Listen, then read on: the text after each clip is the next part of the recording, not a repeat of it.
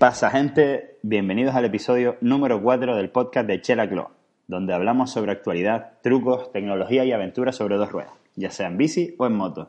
Y si es por tierra, mejor. Te voy a hablar de las principales diferencias entre usar un amortiguador de muelle y uno de aire. Ha habido distintas tendencias de, de defender, digamos, el uso de un amortiguador de aire por su ligereza.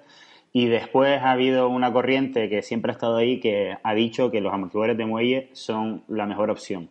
El tema es que los amortiguadores de aire, como todos sabemos, son más ligeros. ¿Por qué? Porque no tenemos ese, ese muelle que es necesario para que vuelva a la posición original y poder tener el recorrido completo. Mm, en los amortiguadores de aire, digamos que hay una cámara de aire dedicada para que esto ocurra.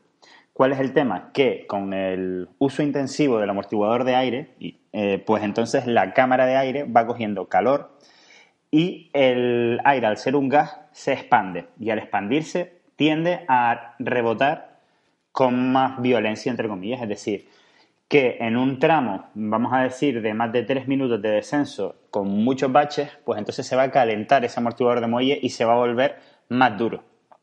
El rebote va a ser más violento.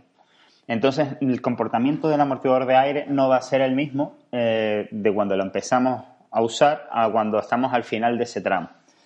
Es por eso que mm, a mí siempre me ha gustado más el amortiguador de muelle, porque desde el minuto 1 hasta el minuto 10 de un tramo largo de enduro, pues vamos a tener la misma sensación, el mismo feeling sobre la bicicleta y no vamos a tener que cambiar nuestra conducción. Ya solo por eso a mí me parece pues, que indiscutiblemente es mejor.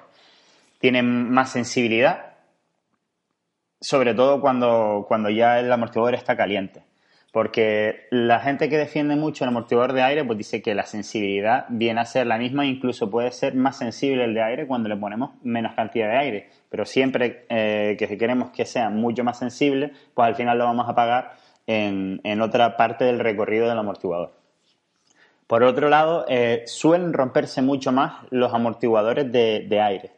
He tenido varias malas experiencias con amortiguadores Hollings que, que venían en las distintas especies que he ido teniendo estos años atrás, no sé si de 2015, 2016, 2017, pues todos han venido con amortiguadores Hollings eh, y he roto entre 3 y 4 al año. Eh, digamos que al ejercer una torsión, pues estas cámaras van perdiendo un poquito de aire cada vez y al final llega un momento pues que hay muy poco aire y termina rompiéndose. Digamos que estas cámaras no existen en los amortiguadores de muelles, por lo tanto, esa parte por lo menos eh, es más fiable porque es algo mecánico. El tema, el inconveniente es que en un amortiguador de muelle, pues es verdad que vamos a tener que volvernos, entre comillas, un poquito más locos para calcular el, spring rate que se llama, que es la dureza de muelle que necesitamos para tener el sac correcto en nuestra bicicleta. Que ya les adelanto que en una bicicleta de enduro y de descenso suele ser de un 30%.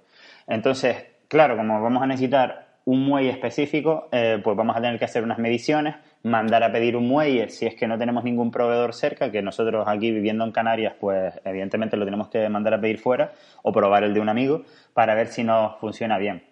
Entonces, eh, pues eso, es un poquito más caro porque primero vamos a tener que invertir en ese muelle, eh, ya dependiendo de lo que nos queramos gastar, pues será la ligereza de dicho muelle, si te lo compras de titanio, de, de aceros ultraligeros, los hay hasta de carbono.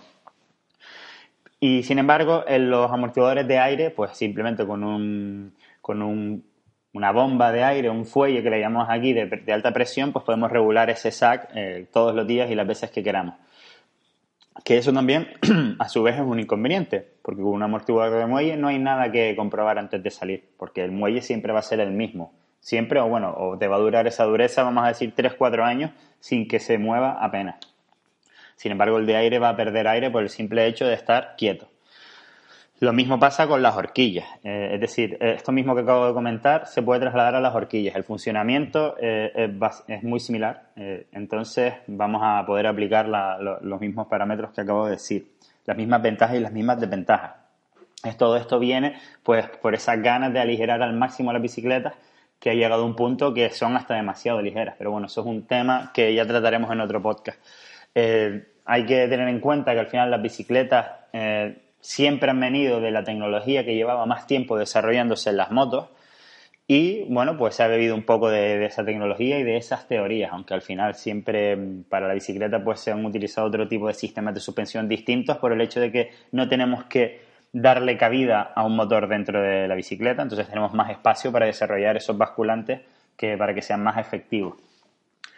Bueno, no me voy a enrollar mucho más con este tema. Si, tienes algo que comentar, pues ya sabes, en el, en el blog pues me puedes decir tu opinión y, encantado te la contestaré en un próximo podcast. Este tema, eh, no sé si lo he tratado también en YouTube, creo que algo relacionado con amortiguadores he hecho, así que te lo voy a dejar también en las notas del programa y para que lo puedas ver si te apetece. Por otro lado, comentarte que tengo un Instagram que es GOT74, donde pues también estoy todo el día hablando de, motos y de bicicletas, por si, por si te interesa ver algunas fotos guapas o algunos vídeos que también cuelgo por ahí en el Instagram específicamente. Y también aprovecho, te cuento, y al próximo podcast pues les contaré más a fondo, porque hoy me voy a Tenerife a una presentación a nivel europeo de la nueva Honda CB500, tanto la versión X, que sería la Trail, como la R y la F, que serían pues una R pues más, más racing y una F más, que es una, una naked, creo.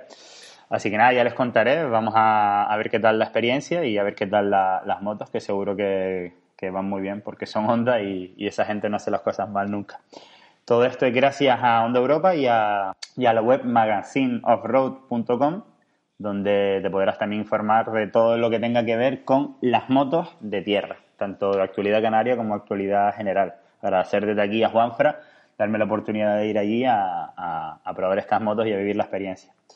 Y bueno, nada más por hoy. Espero vuestros comentarios sobre todas estas cosas en chelaglo.com, donde encontrarás otros medios de contactar conmigo, además de todos los productos de Chelaglo, una marca de ropa y complementos relacionados con este mundillo que tanto nos gusta.